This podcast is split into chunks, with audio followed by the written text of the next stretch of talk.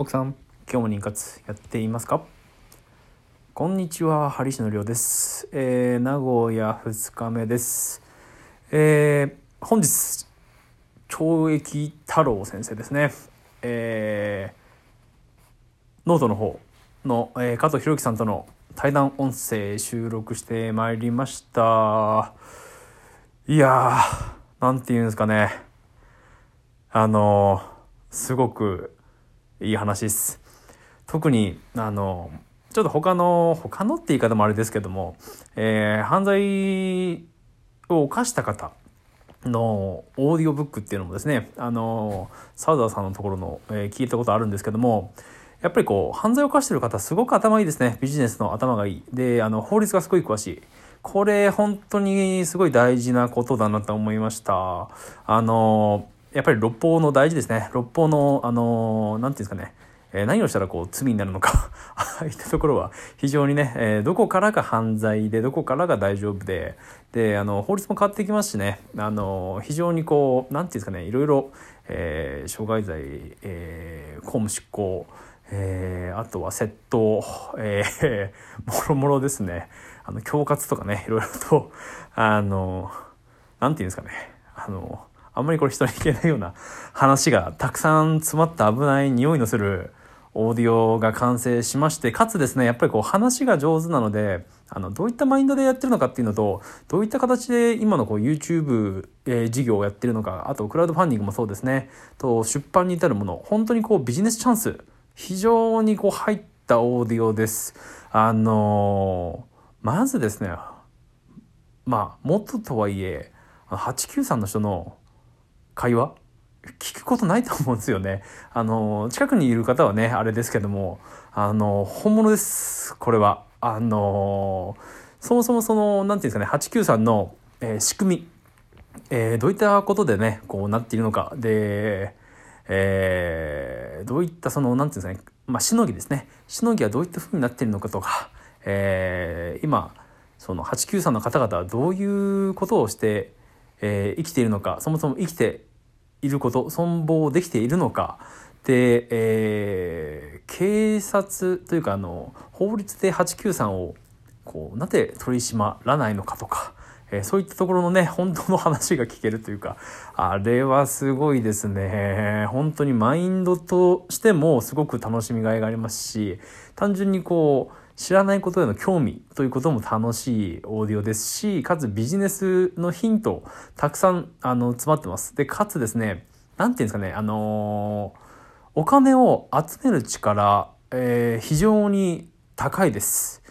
えーこれはいろんなこうスキルというかそのその人その人の性格とかあると思うんですけどもどうやったら人はこうお金をあげるのか、えーまたはこうもらうことができるのか、えー本当にですねこう目から鱗というかあの今までにないようなオーディオになっていると思います。というかやっぱりこう、まあ、基本的なベースは893ですね。えーそこやっぱりそれがあるからまた面白いんですよね。怖いものを見たさというか。でなんていうんですかね。ずっと話してますからね。そもそも 上木太郎先生。で休憩時間、えー話したこととかやっぱりあのちょっとその後に食事会行ったんですけどもそこで話すこととか、えーて言うんですかねやっぱりこう言えないですね。えーやっぱりそういった話もね、あの多分普段の YouTube とかボイシーではあのもちろん公共のというかたくさんの不特定多数の方見ているのはあれなんですけども、えーノートというところでは限られた方まあちょっとこうお金もね発生するのもありますけども商品として出されるものなので、えーマインド編、えービジネスチャンス考えること、えクラファンとか YouTube 特に YouTube 結構面白いかもしれないですね。あの Twitter と YouTube の連携とか今後 YouTube どういう感じでやっていくのがいいのかとか、えーそういったところのビジネスチャンス非常に詰まっているものかと思いますので、えーすごいなんていうんですかねすごく楽しみに、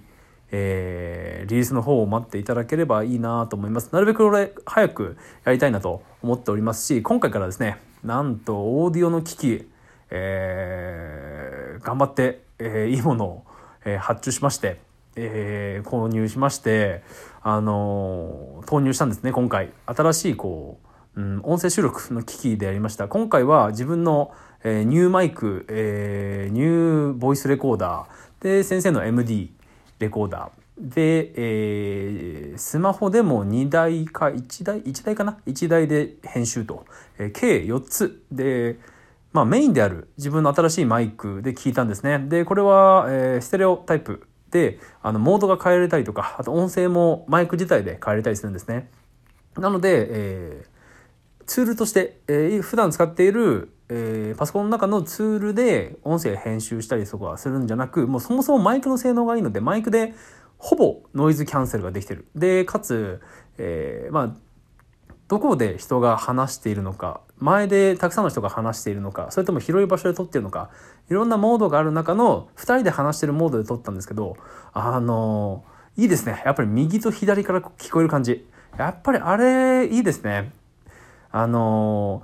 音が両方から聞こえると、何て言うんですかね、向かって話してくれてるっていうんですかね。感じするんですけど右手左だとその中間に自分がいるような感じがしてすごくいいんですねそれを狙いたくてやったんですけども、えー、見事に性能がいいマイクで、えー、非常に購入して満足しております。なので音声的なところでもだいぶいいものになるんじゃないかなと思っているので楽しみにリリースの方をお待ちください。明日は、えー、トニーマサさんという方ですね。トニー先輩の方で、えー、おそらくお昼頃からあるんじゃないかなと思います。えー、この後先生とも加藤弘樹さんともちょっとこう明日のまあミーティングですかねどんな話するとかそういったことと、まあ、今日の反省とかねいろいろして、えー、明日に臨みたいと思います。えー、現場からは以上です。名古屋2日目です。ちょっと東京の方で、えー、中野辺りですかね。えコロナ流行ってるみたいなんでちょっとね東京で一回こう少し寄ろうかなと思ったんですけども、えコロナとかねいろいろ心配なんでそうだコロナというとあれですね、え東京から名古屋に昨日来たんですけども東京駅すごい人少なかったんですけど名古屋普通ですねあまり危機感感じてる感じないですね。あの普段のマスク量とそんな変わんない感じで店員さんはマスクしてるんですけど、えー、そこにいる住人の方々まあ普通に駅歩いてる人たちはまあ普通です。あのちょっとマスク多いかなっていう思うんですけどまあ花粉症の時期だとこんなもんかなというようなぐらいの本当に普通で人もたくさんいますし若い子もたくさんいますし居酒屋行くと、えー、若い子たちがたくさんいますしあの別に普通ですね。はい、えー、そんな名古屋で過ごしております。えー、皆さんも体具合には気をつけてお過ごしください。えー、それではまた。グッバイ。チャオ